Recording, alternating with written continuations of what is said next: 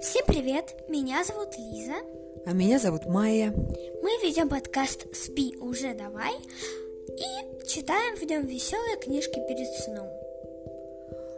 Случается, что мы читаем и не очень интересные, но недолго.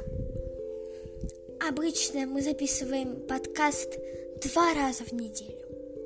Ну, обычно мы так не делаем. Но будем!